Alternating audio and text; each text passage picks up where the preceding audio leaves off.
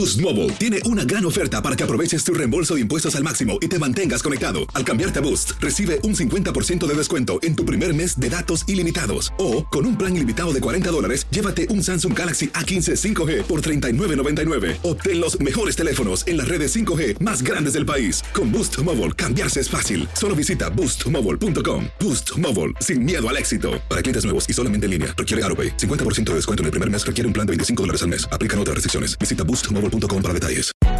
Hay gente a la que le encanta el McCrispy y hay gente que nunca ha probado el McCrispy.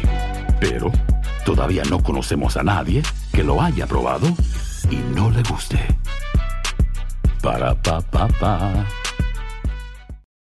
Lucero junto a José Ron protagonizan El Gallo de Oro. Gran estreno miércoles 8 de mayo a las 9 por Univisión. Y de las mejores. Univisión Reporta es un podcast de euforia.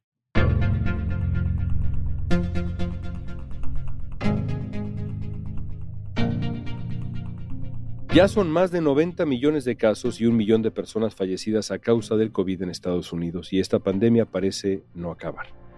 Desde este mes nos enfrentamos a la variante BA5, una de las más contagiosas hasta ahora.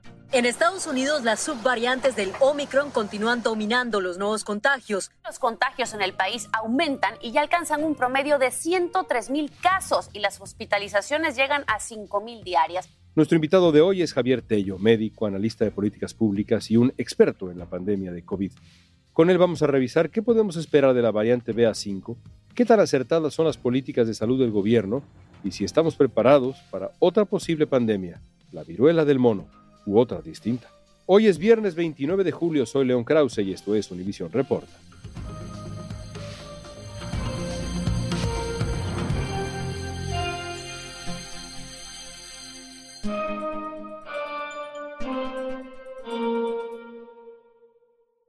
Javier, la pandemia fue la gran historia, la única historia durante dos años y fracción.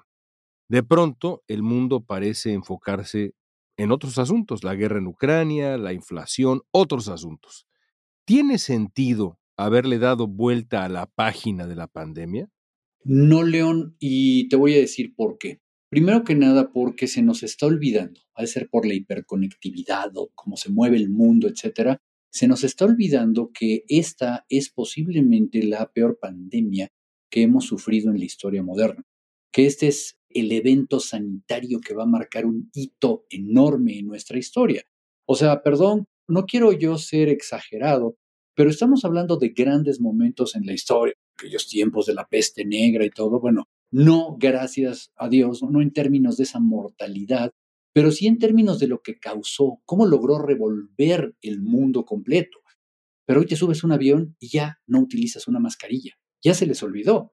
Mientras que estamos viendo repuntes de nuevo en los casos de contagios, estamos viendo cómo la gente que no está vacunada está empezando otra vez a entrar a terapia intensiva y a las unidades de urgencia. Por algún motivo, nos hemos en el mundo acostumbrado, pero mal acostumbrado a esta pandemia. Es como si ya perteneciera al folclore, ¿no? Y yo creo que no debe ser así. Yo creo que nos estamos olvidando que por muy leves, que no estoy de acuerdo que sean muy leves, pero bueno, que por muy leves que lleguen a ser los síntomas, parece cada vez más contundente que cualquier persona que se enferma de COVID va a llegar a presentar algún tipo de secuela o algún tipo de COVID largo. Y desde el comienzo de la pandemia ha preocupado muchísimo los síntomas de lo que le llaman long COVID o lo que ocasiona el COVID a largo plazo. Hay muchas personas que se reportan 12 semanas después del COVID manteniendo los síntomas y hay otros que han ido mucho más largo hasta llegar a un año. Algunos investigadores te hablan del 49% de afectación de la gente que salió de COVID desde dolores de cabeza hasta francos complicaciones cardiovasculares, pasando por alteraciones del estado de ánimo. Se están describiendo, y a mí, a mí personalmente, León, eso me aterra, lesiones que pudieran llegar a generar demencia en el futuro. León, no quiero pensar en 15 años de una gran generación de personas que esté asistiendo al neurólogo y que estemos viendo realmente oleadas de gente que empieza a tener demencia temprana porque años antes padecieron COVID. ¿eh? Creo que no estamos midiendo las consecuencias de eso. Aunque las personas contagiadas con COVID superan el virus, pueden padecer COVID prolongado, COVID largo, presentando secuelas por meses. En algunos casos, los síntomas de COVID prolongado pueden ser más graves que la misma infección y son tan variados como tener tos persistente, un cuadro de depresión, insomnio, dolores en las articulaciones y músculos, pérdida de la memoria, del cabello, del apetito sexual. Según expertos de la Universidad de Maryland, esta forma de la enfermedad puede afectar a cualquier persona de cualquier edad, incluso si tuvo síntomas leves de COVID. Estos efectos a largo plazo todavía se están investigando.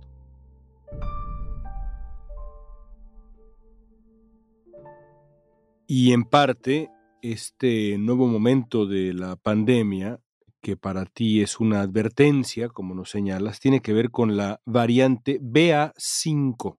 ¿Qué es la variante BA5? La variante BA5 es, digamos que, una de las últimas, más recientes iteraciones que tiene este virus. El equipo de respuesta de la Casa Blanca indicó que la variante BA.5 representará el 65% de los nuevos casos en el país.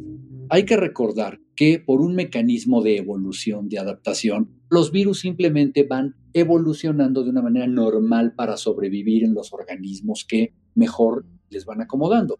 ¿A dónde nos ha llevado la evolución de esta variante? Nos ha llevado a que aparentemente se esté brincando los mecanismos de inmunidad, sea que tuviste COVID de variante Delta o de una de las versiones anteriores de Omicron, o sea que tienes algunas vacunas pero parece que se está brincando esta inmunidad.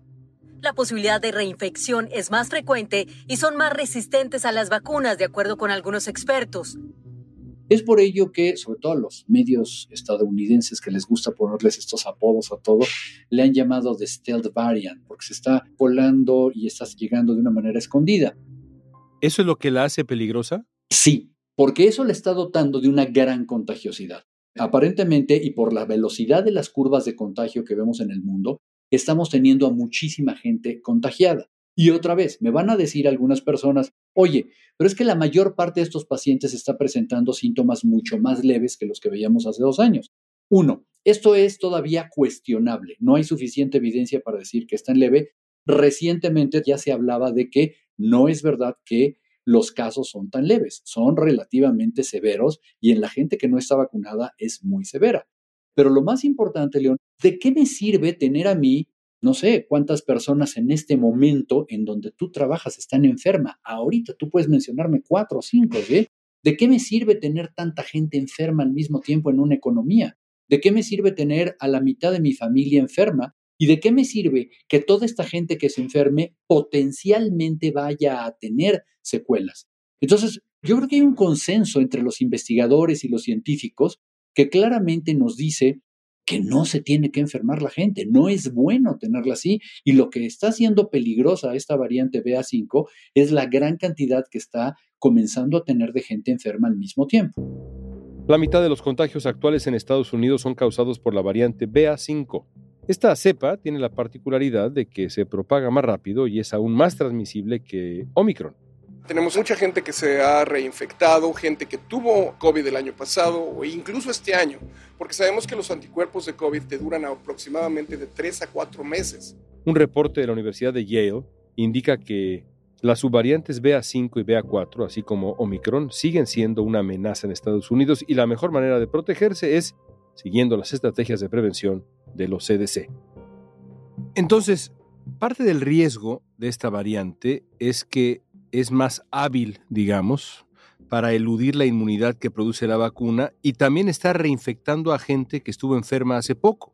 Es correcto, porque la inmunidad que te daban unas versiones de Omicron no necesariamente te va a proteger contra esto. Aún así, el mayor riesgo, Javier, y por mucho sigue siendo para los no vacunados. ¿Estoy en lo correcto? Es correcto. ¿Por qué? Porque van a seguir infectándose de manera grave.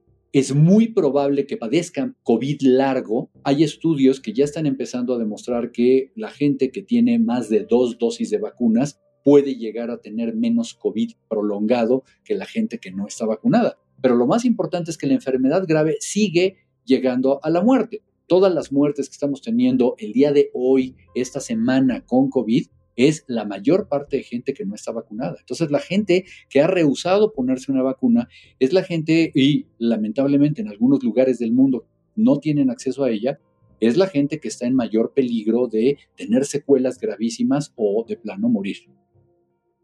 Tú siempre has sugerido que no deberíamos dejar de cuidarnos, incluso has dicho que deberíamos seguir usando mascarillas. ¿Sigues pensando lo mismo el día de hoy?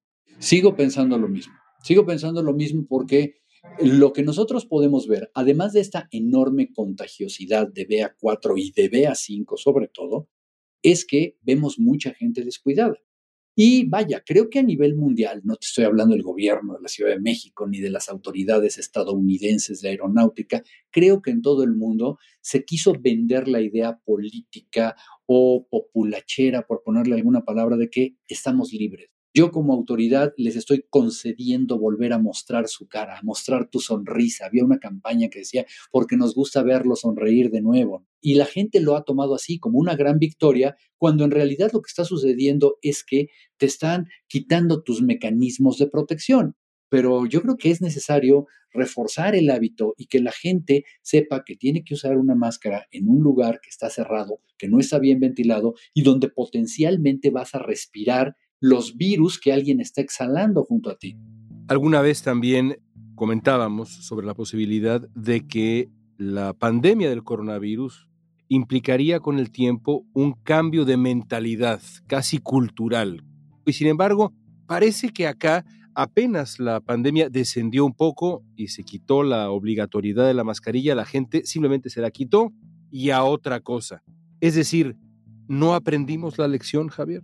Absolutamente no la aprendimos. Y yo creo que no la aprendimos porque, y perdón por lo que voy a decir, porque creo que no logramos vivir directamente el costo. Seguramente todos tenemos familiares cercanos que murieron por COVID-19 o que están enfermos en este momento por COVID-19. Pero de alguna manera nos hemos olvidado de esa carga, ¿no? Esa carga humana, que al final del día, pues es un cambio, es ponerse el cinturón de seguridad, es tener sexo seguro y utilizar un condón, ¿sí? Es tener alcoholímetros para ver que la gente no vaya a tener un accidente. Creo que es exactamente el mismo cambio de patrón cultural que debemos de tener.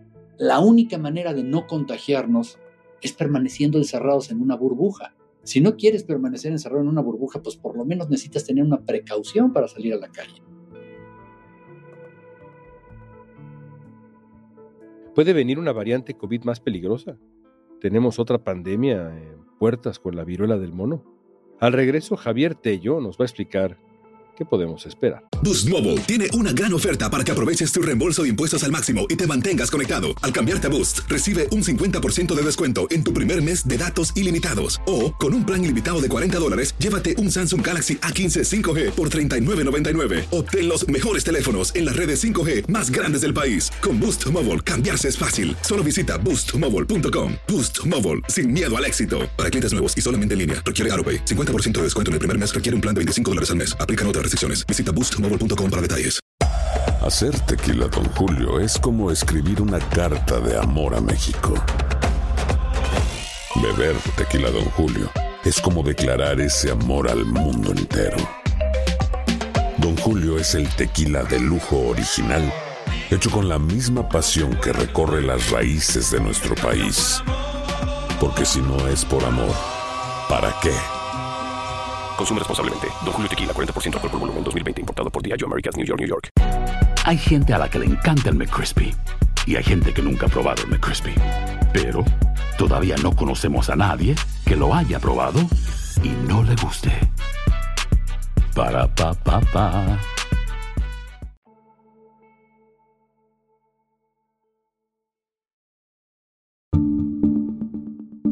Javier, ¿es todavía posible que veamos una variante que sea particularmente peligrosa. Esta BA5 es peligrosa, sin embargo quizá no es alarmante, pero es posible que veamos una mutación que realmente sea alarmante. Es probable, yo no creo que sea tan posible. Lo que le conviene al virus es sobrevivir, no estar peleando, porque entre más agresivo sea, menos posibilidades tiene de sobrevivir.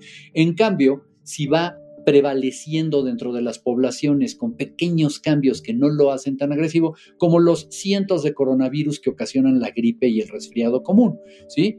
Ahí están, llegan de repente por temporada, se contagian y siguen y siguen porque no pasan mayor cosa que algún tipo de molestias, ¿no? Sin embargo, yo insisto que necesitaríamos probar que el SARS-CoV-2 no va a dejar secuelas a largo plazo y más bien nos estamos dirigiendo a todo lo contrario. Entonces, para mí la peligrosidad ya no la veo yo, afortunadamente gracias a las vacunas, en términos de llegar a una sala de terapia intensiva o morir en un hospital.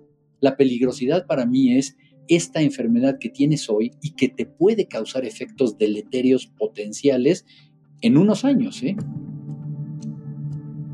En Estados Unidos ya no es obligatorio el uso de mascarillas y desde junio no es necesario presentar una prueba negativa de COVID para ingresar al país por vía aérea.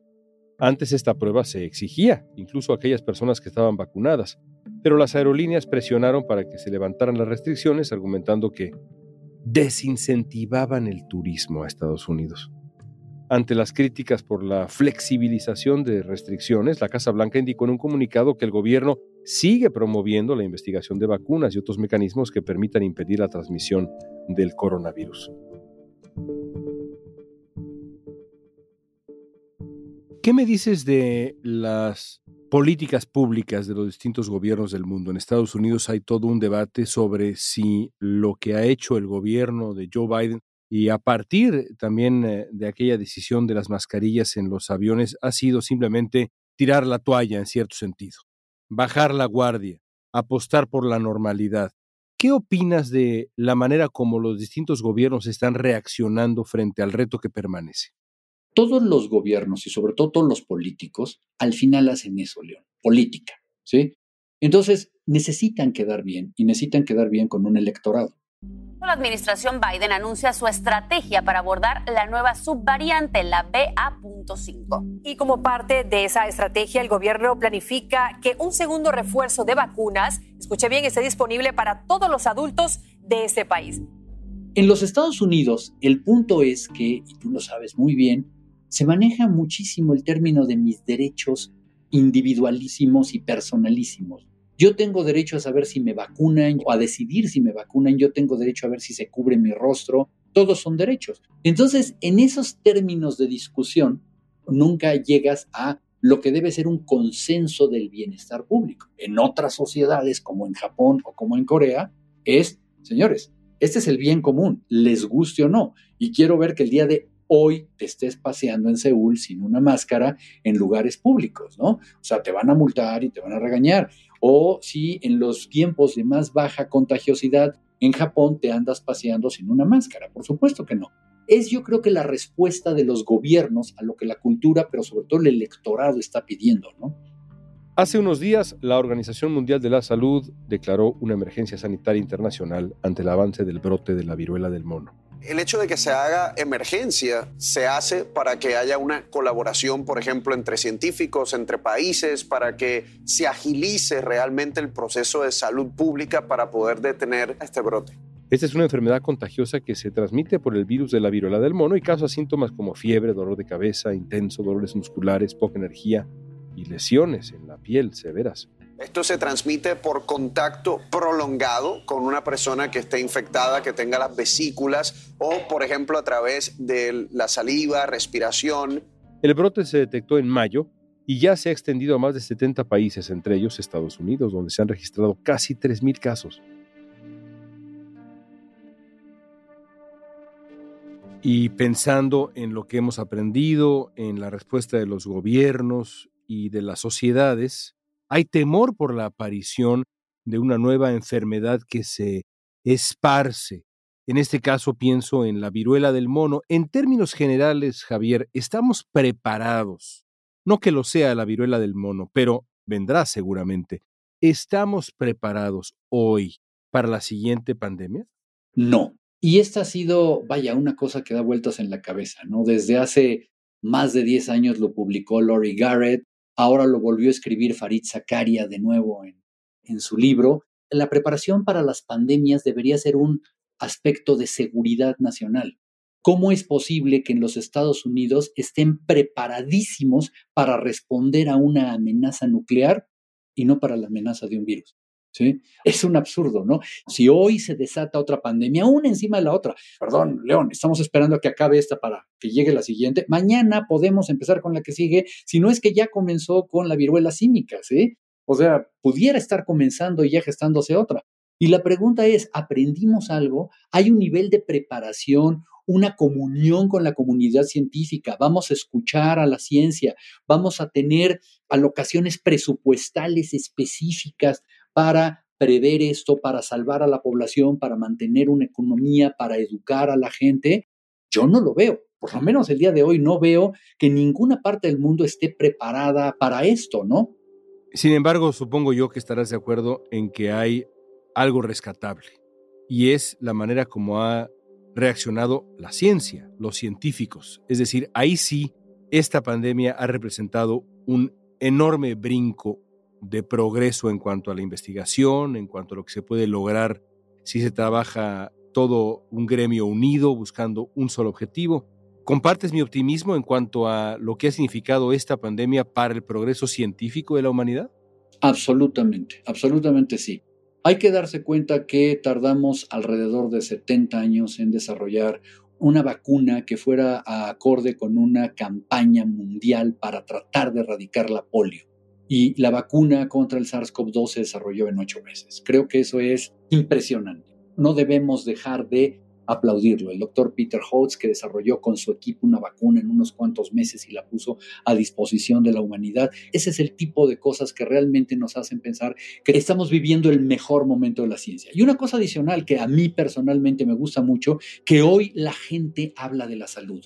Seguramente no muy bien, algunos todavía se chiflan un poco con algunas ideas raras, pero hoy la gente está preocupada por su salud. Y de esto no estábamos hablando hace cuatro años. Eso me parece muy bien. Hoy la gente quiere saber de qué vienen los virus o hacia dónde vas con una enfermedad. La gente quiere saber más sobre medicamentos, quieren saber cómo se hacen las vacunas, saben que hay una ciencia detrás, todo mundo te habla ya de una manera muy libre sobre el DNA y el RNA y los virus. Eso me gusta porque dejó de ser algo oculto y secreto la ciencia para pasar al chisme de tu celular de todos los días, ¿no? Mientras tanto, tu recomendación es la que siempre ha sido, mascarilla, medidas de precaución sanitaria, todavía. Absolutamente. Eso y vacunarse y luchar por las vacunas. ¿Por qué? Porque creo que no tenemos una mayor evidencia que hacer las medidas personales de cuidado general. Y hoy por hoy lo único que nos va a ayudar, además de eso, pues, es tener vacunas con los refuerzos que sea posibles. Y si para finales de este año, como se pronostica, están inventando una nueva versión de la vacuna que vaya muy dirigida a BA4 y a BA5, adelante. Yo espero que en uno, dos, tres años o los que sea, podamos tener una sola vacuna combinada para influenza y para SARS-CoV-2. Adelante. Es como lo vamos nosotros a lograr. Es confiando en la ciencia y en lo que nos da. Hoy en día se ha probado que tenemos en el mercado dos vacunas para algún tipo de cáncer conocido, la hepatitis B y el papiloma humano. Esas dos vacunas pueden salvar vidas completamente. Ya se demostró en Escocia cómo han abatido los casos de carcinoma cervicuterino en las niñas que fueron vacunadas. Yo creo que como dicen los americanos, es a no-brainer, ¿no? Entonces hay que cuidarse, hay que utilizar el cubrebocas, hay que evitar las conglomeraciones, hay que mantener nuestras medidas de distanciamiento y hay que vacunarse. Javier, te agradezco como siempre tu tiempo. León, encantado.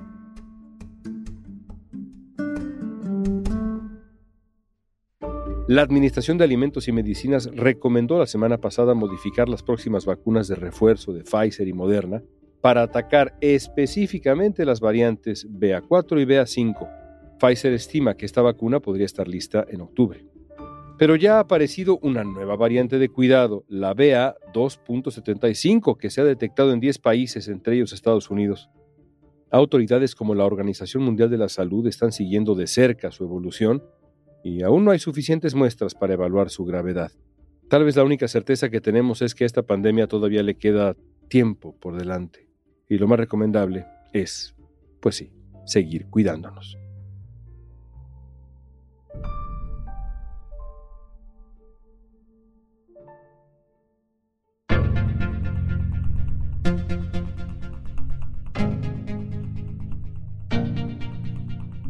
Esta pregunta es para ti, ¿Tú te cuidas todavía en función de la pandemia del coronavirus? ¿O ya dejaste de lado todas las medidas de prevención? Usa la etiqueta Univisión Reporta en redes sociales y danos tu opinión en Facebook, Instagram, Twitter, TikTok. Si te gustó este episodio, síguenos y compártelo con otros. En la producción ejecutiva, Olivia Liendo. Producción general, Isaac Martínez. Producción de contenidos, Mili Supan. Asistencia de producción, Isabela Vítola y Débora Montaner. Música original de Carlos Jorge García, Luis Daniel González y Jorge González. Soy León Krause. Gracias por escuchar Univisión Reporta.